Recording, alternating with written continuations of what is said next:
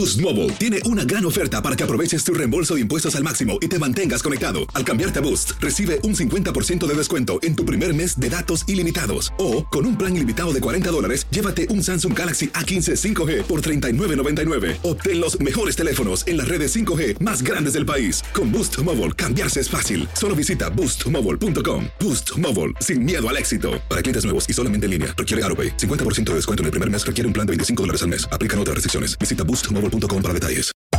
Hacer tequila, Don Julio, es como escribir una carta de amor a México. Beber tequila, Don Julio, es como declarar ese amor al mundo entero. Don Julio es el tequila de lujo original, hecho con la misma pasión que recorre las raíces de nuestro país. Porque si no es por amor, ¿para qué? Consume responsablemente. Don Julio Tequila, 40% alcohol por volumen, 2020. Importado por Diageo Americas, New York, New York. Si no sabes que el Spicy McCrispy tiene Spicy Pepper Sauce en el pan de arriba y en el pan de abajo, ¿qué sabes tú de la vida? Para, pa, pa, pa. En JCPenney tenemos infinidad de regalos para el Día de las Madres hasta el domingo. Ahorra hasta 40% en todo Liz Claiborne y vístela de pies a cabeza con la última moda. Además, aprovecha las ofertas Yes Please, con diamantes y piedras preciosas a 25 dólares para miembros de JCPenney Rewards. ¿Aún no eres miembro? Inscríbete. Es fácil y gratis. Y regálale a mamá todo lo que se merece. JCPenney. Vale la pena. Ofertas válidas hasta el 12 de mayo en selección de estilos. Aplican otras exclusiones. Joyería se excluye de los cupones. Detalles en la tienda jcp.com. Archivos enigmáticos. Mientras llega la aterradora nueva temporada de Enigmas sin resolver, te invitamos a escuchar algunos de los mejores episodios que pudiste haberte perdido.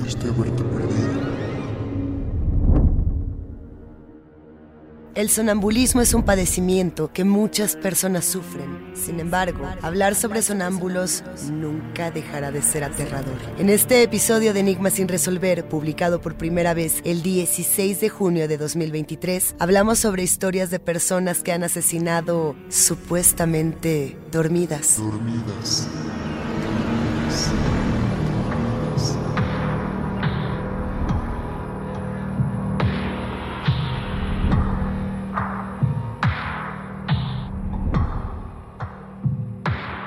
Advertencia. Este programa contiene casos de crimen, apariciones, misterio, conspiración y violencia. El contenido de estas piezas puede ser sensible para algunos miembros del público. Aconsejamos discreción.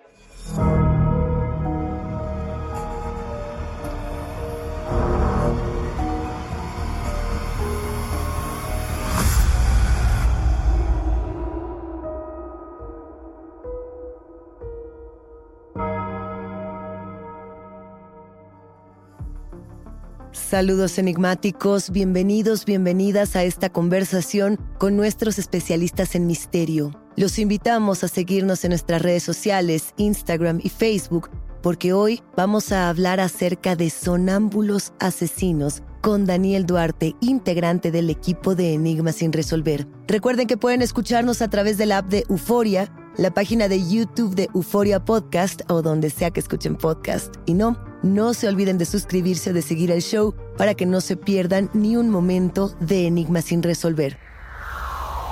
Enigmáticos, seguramente ya escucharon nuestro episodio sobre el sonámbulo homicida, y si no, esta es la invitación para que lo hagan. Estuvimos abordando el caso de Brian Thomas, un hombre que en el año 2008 se paró de su cama y dormido asesinó a su esposa Christine. Este es uno de los muchos ejemplos de sonámbulos asesinos o sonámbulos homicidas, una historia muy fuerte que según los expertos se está incrementando en Estados Unidos. Desde el año 2011 se notó un aumento considerable en los casos de esta naturaleza y por eso nos emociona tanto poder hablar de estos temas con Daniel Duarte, integrante del equipo de Enigmas sin resolver, nuestra experta en estos temas. ¿Cómo estás, Daniel? Luisa, encantada de estar aquí de nuevo. No, esta es tu casa, esta es tu cabina y lo sabes. Estuvimos platicando mucho sobre estos sonámbulos, personas que, estando dormidas, soñando, matan a otras. Así es, es un tema fascinante, yo diría.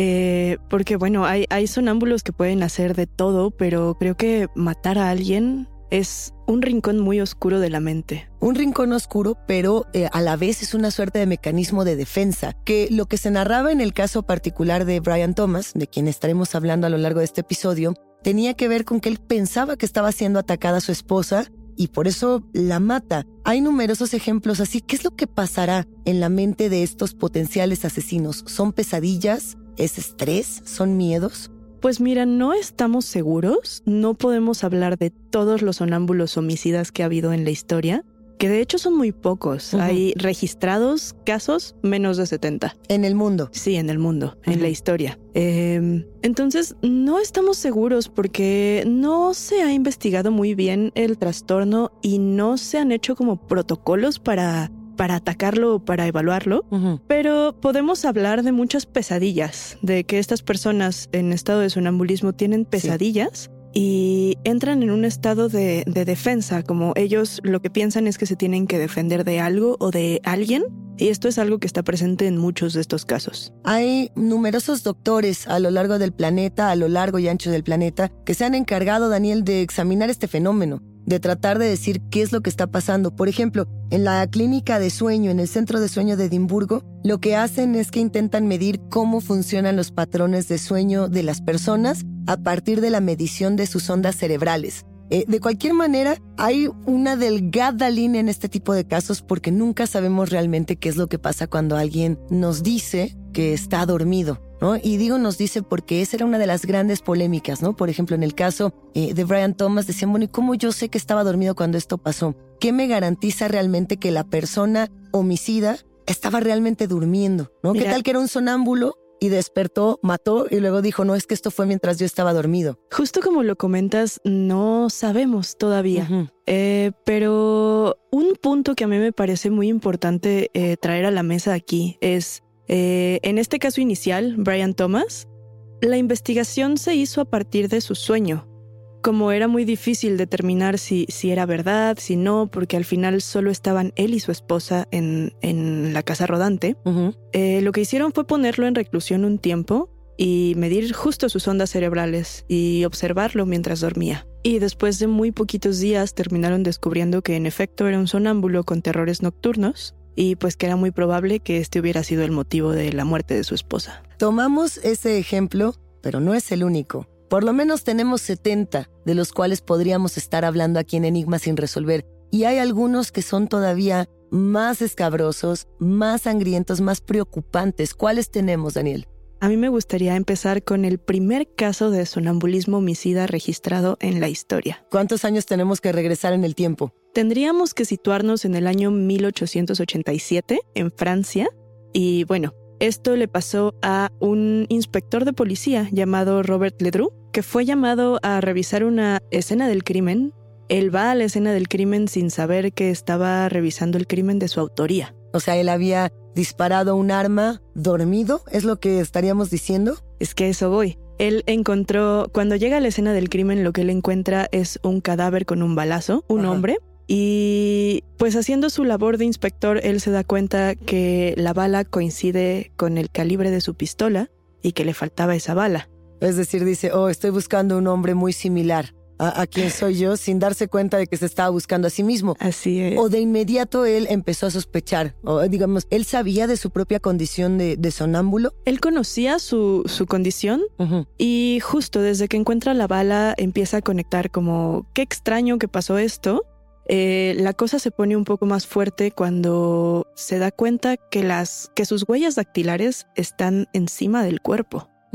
Entonces, pues bueno, al otro día de que hace este descubrimiento, él se entrega, hace la confesión. Este caso fue muy difícil de investigar porque era el primero que se tenía de esta clase, entonces pues nadie le creía que hubiera cometido este crimen estando sonámbulo. Es que yo creo que ese es el mayor de los dilemas, ¿no? Cuando alguien dice, les juro que estaba dormido, ¿cómo me lo puedes jurar? ¿Cómo se puede comprobar qué tipo de protocolo de investigación se tiene que hacer para garantizar que una persona estaba dormida? Ahora, en este caso, siendo el primero, además me parece muy interesante, hasta admirable, que el propio inspector decidiera entregarse, porque bien pudo haber dicho, las huellas están sobre el cadáver porque yo vine a la escena. ¿Tú qué hubieras hecho, Luisa? Yo creo que yo hubiera confesado.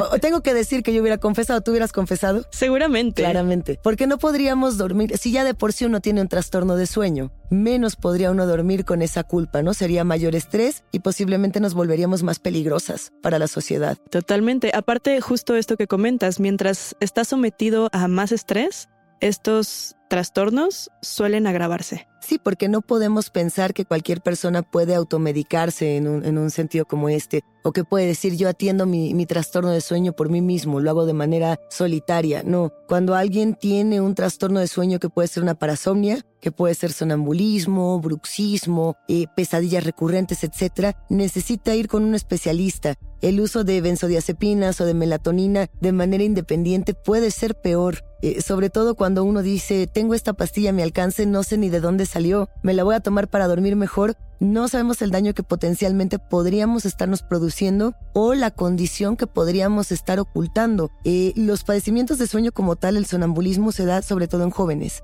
Lo que se dice es que a partir de los 35 años, si uno tiene alguna de estas parasomnias, tiene que ir al médico para ver y descartar en ese sentido, Daniel, eh, el hecho de poder tener alguna suerte de demencia o por lo menos de proyección hacia la demencia, de, de, de, ser proclive a este tipo de enfermedades, que creo que esa es otra de las cosas, ¿no? Muchos de estos eh, potenciales asesinos podrían estar teniendo otro tipo de trastorno mental. Eso es muy fuerte porque sí, en efecto, todas estas estos trastornos de sueño pueden ser un pequeño vistazo a algo más, a otro tipo de trastornos.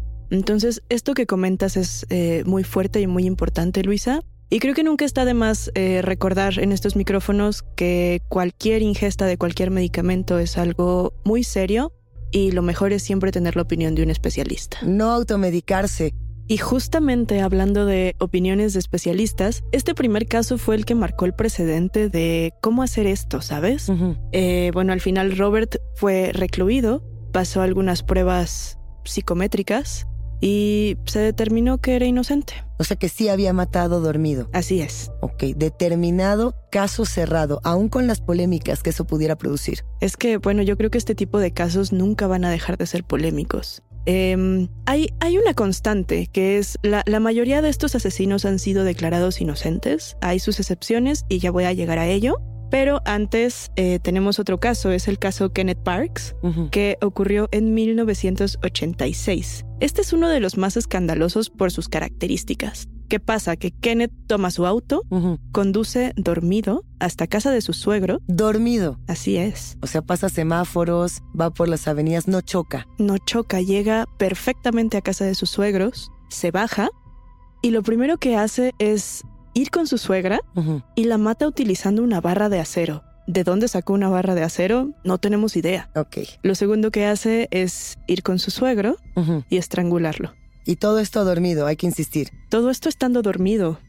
Y bueno, aún dormido, maneja hasta una estación de policías y confiesa. Dormido. dormido. Despierta eh, unos momentos después en la comisaría y se da cuenta de todo lo que acaba de pasar, pero para este punto él ya no puede hacer nada porque ya confesó su crimen. A ver, eh, aquí sí tengo muchas dudas. Dímelo. Sé que hay casos de sonambulismo donde las personas se levantan y desayunan. Hay otras que se lavan los dientes, hay otras que van al baño. Eh, habíamos hablado en el caso de Brian Thomas de personas que prenden y apagan las luces de su casa. Eso no tiene nada que ver con salir, manejar, tomar una barra de acero, matar a, su- a tu suegra, ahorcar a tu suegro, ir a la comisaría y confesar. Yo en este caso en particular, si a mí me hubieran preguntado mi opinión, hubiera dicho, esto es falso. Esta persona está fingiendo. ¿Qué, ¿Qué es lo que determinaron las autoridades? ¿Qué tan polémico se pudo haber puesto esto? Suena muy fuerte y en efecto fue muy polémico, pero al final de cuentas, eh, Kenneth Parks pasó las mismas pruebas y se demostró que en efecto sufría de este trastorno. Es que, es que ahí sí hay un dilema, ¿no? Porque puede ser que uno sufra de este trastorno, pero el, el acto de manejar y no chocar y no desviarse en la carretera eh, es extraño. Nos podría estar hablando a lo mejor del, del uso de sustancias o del No abuso de sustancias para dormir. No lo sé. Justamente creo que requiere de muchísima coordinación y de muchísima habilidad poder manejar estando en sueños. A mí también me suena muy extraño y creo que aquí entramos al dilema de qué tanto estas personas que dicen haber matado en episodios de sonambulismo pueden estar aprovechándose de ese trastorno para cubrir algún, algún crimen premeditado. No respires. Regresamos a Enigmas sin resolver. Euforia Podcast presenta la descomposición del cuerpo y particularmente la contradicción que parecía la posición encontrada de las dos señoras. Todas estas cosas daban para, para, para seguir el relato de algo diabólico. El misterio de las primas. Escucha la primera temporada de Crímenes Paranormales en la aplicación de Euforia o en tu plataforma favorita. Aloha mamá. Sorry por responder hasta ahora. Estuve toda la tarde con mi unidad arreglando un helicóptero Black Hawk. Hawái es increíble. Luego te cuento más. Te quiero. Be All You Can Be, visitando goarmy.com diagonal español. When something happens to your car, you might say,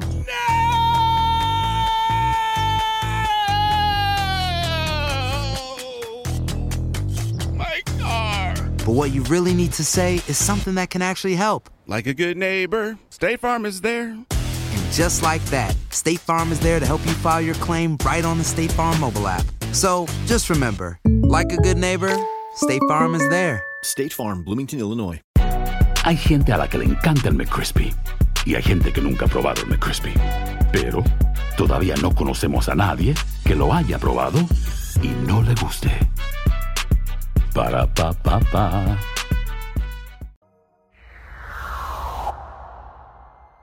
Mira, siendo abogado del diablo e intentando defender a los sonámbulos, hay algunos casos registrados de, sobre todo mujeres, que manejan vehículos que pueden ser motonetas, automóviles, dos o cuatro ruedas, completamente normal. Hay un artículo muy interesante en la BBC que tal cual lo pueden encontrar con el título Conduje mi moto y un automóvil dormida, donde uno dice, ok, ok, vamos a creer e-, en esto que está sucediendo, el sonambulismo extremo, como algo que puede suceder.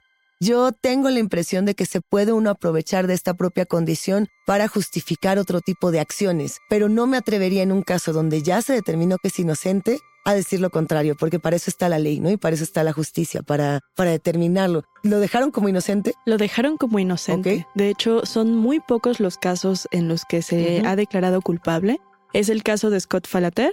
Y bueno, este caso es muy curioso. Ocurrió en 1997. Scott Falater apuñaló, supuestamente dormido, 44 veces a su esposa. Apuñalas 44 veces a alguien sin darte cuenta. Y sin lastimarte. ¿Él no tiene ningún rasguño al hacerlo? No. Ok. Y bueno, no, no termina ahí. Lo que pasa después es que Scott toma el cuerpo de su esposa, lo arrastra por toda la casa y lo tira en una alberca que estaba ahí afuera de, de su casa. Ok, esta es alberca de su propiedad. Así es. Es una alberca de su propiedad. Quiero hacer un, un hincapié en, en, la descripción de Scott Falater. Es un personaje muy interesante desde su rostro, su manera de actuar, su manera de conducirse. Yo no estoy aquí para decir si da confianza o no, pero ciertamente es un sujeto que produce mucha desconfianza. Uno, después de los argumentos que presenta. Dos, por la manera en la que se expresa de este caso, los movimientos que hace, la mirada que él tiene. No, no digo si, si es un hombre bueno o es un hombre malo. Es un hombre que produce mucho misterio. Es muy extraño porque quiero volver un momento a nuestro caso inicial, al caso Brian Thomas. Sí. Si algo podemos observar durante todo el seguimiento que se le da a este caso es que Brian está verdaderamente devastado por lo que pasó. Y bueno, no, no es el caso aquí, que aparte no termina en, en lo de la alberca. Después de eso, toma el vestido que traía su esposa y lo esconde en su coche. ¿Cómo? O sea, desnuda a la esposa, toma el vestido, lo guarda en el automóvil, pero él apela a que esto sigue siendo bajo el sonambulismo extremo. Así es. Ok.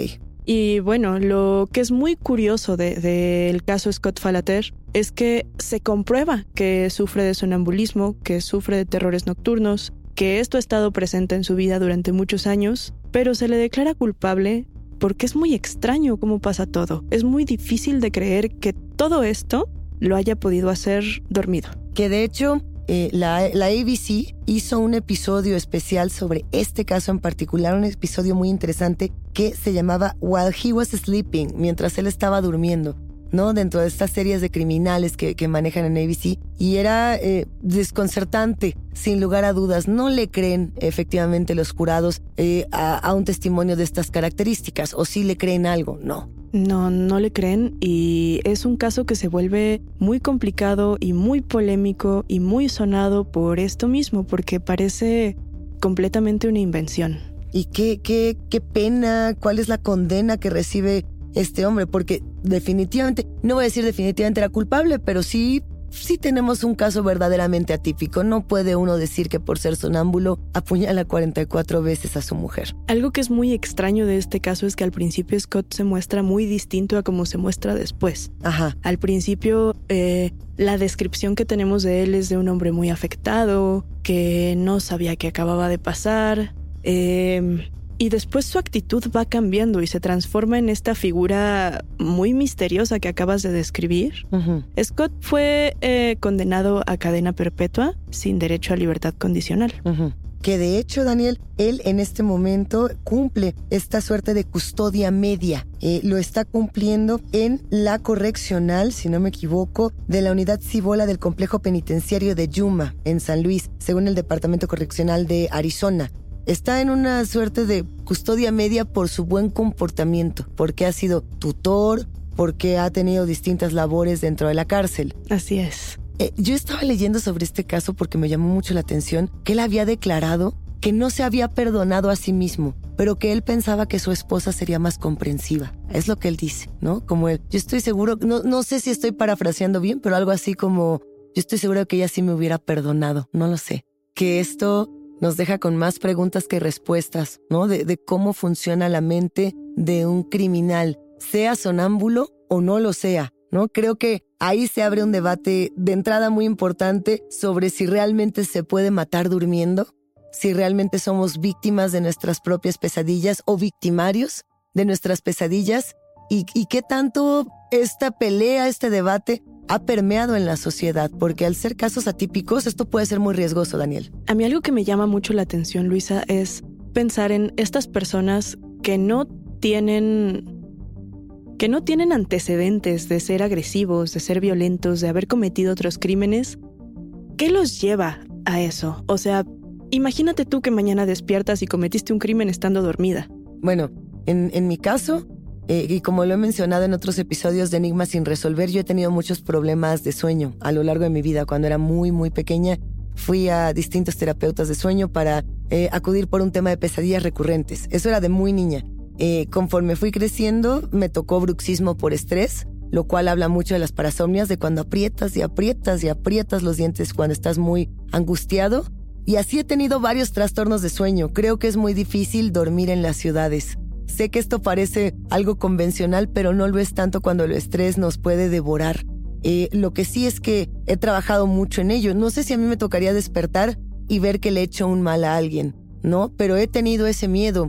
Y, y, de hecho creo que lo conté en alguna ocasión, en algún episodio de Enigmas, y si no lo volvemos a platicar. Una vez yo estaba dormida en mi cama y mi hija era muy, muy, muy chiquita, Daniel. Yo creo que tenía meses. Estoy segura de que ya hemos platicado esto en algún momento. Y la acosté junto a mí porque ella tenía asma, tenía eh, gripa y pues yo no quería que estuviera lejos, la dormí en mi cama y yo ya me había dormido y soñé, o no lo sé, que una figura escalofriante se asomaba del baño de mi recámara y nos miraba. Y esta figura conforme iba saliendo del baño, yo me daba cuenta de que era el Joker, el guasón de los años 50. Este hombre con, su traje morado, con su corbata verde, delgado, muy aterrador, no, no se parecía a ningún actor. Sin embargo, yo sabía que era el Joker de los años 50, 60, ¿no? Y poco a poco se iba acercando a mí. Y conforme se iba acercando a mí, yo sentía un pánico inacible. Yo no podía con ese pánico que se apoderaba de, mí. Y, y en algún punto, ese Joker se acuesta junto a mí, ¿no? En el sueño y se acuesta y me toma por el cuello y me empieza a ahorcar como cuando se te sube el muerto. Fuerte, fuerte, fuerte, fuerte. Y, yo recuerdo que lo primero que pensé fue quítatelo de encima, pégale, pégale un puñetazo a puño cerrado. Y en el momento en el que dije, ok, lo voy a hacer para quitarme esta sensación, recordé que mi hija estaba acostada en ese lugar. Y lo primero que pensé fue, esta presencia, si es que existe una presencia, no me va a hacer a mí hacerle daño a nadie que yo quiera. Eso por un lado, pero por otro lado luego pensé qué tan cansada estoy, porque, porque mi hija tenía meses, insisto, y es el momento en el que las mujeres que son madres tienen una cantidad de estrés, de hormonas, de, de pérdida de sueño, de privación de sueño, que es otra cosa, Yo dije, ¿será o no será? ¿A ti te ha pasado algo similar? Mira, fíjate que sí. Eh, realmente yo no estoy segura porque no había testigos, no había otras personas. Em, pero hace unos años yo recuerdo ese momento como uno de los momentos más estresantes de mi vida. Yo tenía sueños en los que tenía visiones de la casa. Como... ¿Como si vieras la casa desde afuera o...? No, más bien como si en mis sueños yo fuera consciente de que estaba en otras partes de la casa. Ok. Sin estarlo y sin despertar. Recuerdo mucho una vez que vi mi cama y vi mi trayecto hacia ella como si estuviera volviendo. Sí. Creo que esa es mi, mi experiencia más cercana con el sonambulismo. Que algunos dirían que pudiera tener que ver con los viajes astrales o con el desprendimiento del yo. Mira, puede ser, pero yo no veía mi cuerpo, solo mi cama. Era mi cuerpo lo que estaba yendo hacia ella. Podrías haber estado caminando o podría ser parte de un sueño, ¿no? Que, que quedan esas dos posibilidades. ¿Tú qué sientes que era? Yo creo que en ese momento estaba viviendo tanto estrés que puede ser que haya tenido algunos episodios breves de sonambulismo. Al final del día, justo creo que el estrés es la palabra que más está sonando, tanto para las personas que cometieron estos crímenes, que podrían ser inocentes o culpables, como para todos los que soñamos, para todos los que dormimos. Esto es algo, es una experiencia colectiva. No hay una persona que nos esté escuchando, no hay un enigmático que no duerma. Y que no experimente esta sensación. Así que si están teniendo algún problema de sueño, si de pronto sienten que están caminando dormidos o que pueden estar experimentando una situación un tanto más peligrosa, vayan a un doctor con toda confianza, un terapeuta de sueño puede ayudarles de la mejor manera. Así es, y antes de ir al cierre, me gustaría volver un momento. Esta pesadilla que cuentas del Joker en la que pensaste que probablemente podías dañar a tu hija. No, bueno, yo aseguro que era el Joker, te lo juro. O sea, era tan real que yo, yo aseguraba que estaba en mi cuarto. Esta, justo esta pesadilla me regresó a un caso más que me gustaría abordar un poco por encima para cerrar. Este es el caso Simon Fraser. Em, bueno, este hombre soñó que una criatura que no nos puede describir se trepaba a la cama de su hijo y un poco lo abrazaba o lo presionaba con su cuerpo. Entonces Simon Fraser entra en este estado de alerta y dice, tengo que proteger a mi hijo. Claro. Entonces va decidido a matar a la bestia y cuando despierta se encuentra con que mató a su hijo. ¿Y se fue a la cárcel por esto? Mira, eh, Fraser tenía antecedentes de ser muy violento en sus momentos de sonambulismo. Es declarado inocente. Pero su sentencia es muy curiosa, Luisa. Se determina que no puede volver a dormir en compañía de nadie entonces pasa el resto de sus noches encerrado bajo llave en la cocina de su casa. Yo me pregunto quién quiere dormir con el señor Fraser.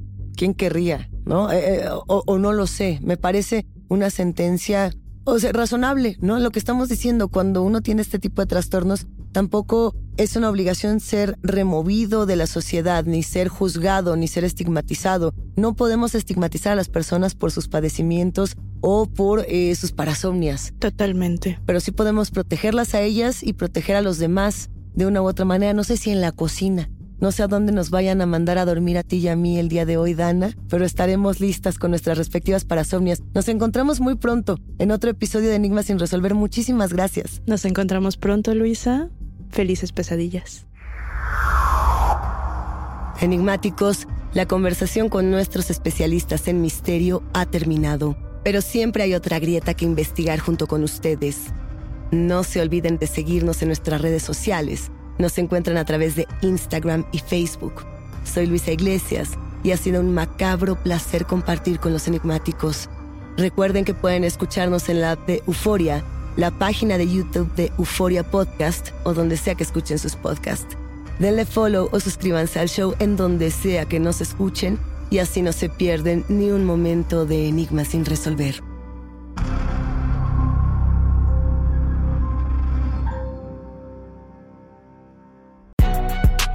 Si no sabes que el Spicy McCrispy tiene Spicy Pepper Sauce en el pan de arriba y en el pan de abajo, ¿qué sabes tú de la vida?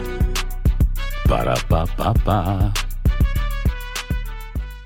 Boost Mobile tiene una gran oferta para que aproveches tu reembolso de impuestos al máximo y te mantengas conectado. Al cambiarte a Boost, recibe un 50% de descuento en tu primer mes de datos ilimitados. O, con un plan ilimitado de 40 dólares, llévate un Samsung Galaxy A15 5G por $39.99. Obtén los mejores teléfonos en las redes 5G más grandes del país. Con Boost Mobile, cambiarse es fácil. Solo visita boostmobile.com. Boost Mobile, sin miedo al éxito. Para clientes nuevos y solamente en línea, requiere AroPay. 50% de descuento en el primer mes requiere un plan de 25 dólares al mes. Aplican otras restricciones. Visita ¿No se merece tu familia lo mejor? Entonces, ¿por qué no los mejores huevos? Ahora, Egglands Best están disponibles en deliciosas opciones. Huevos clásicos, de gallina libre de jaula y orgánicos de Egglands, que ofrecen un sabor más delicioso y fresco de granja que le encantará a tu familia. En comparación con los huevos ordinarios, Egglands Best contiene la mejor nutrición como 6 veces más vitamina D, 10 veces más vitamina E y el doble de omega 3 y B12. Solo Egglands Best. Mejor sabor, mejor nutrición, mejores huevos. Visita egglandsbest.com para más información.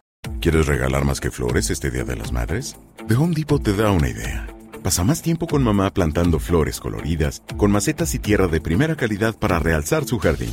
Así sentirá que es su día todos los días. Llévate tierra para macetas Bigoro por solo $8.97 y crece plantas fuertes y saludables dentro y fuera de casa. Recoge en tienda y sigue cultivando más momentos con mamá en The Home Depot. Haces más, logras más. Más detalles en homedepot.com diagonal delivery.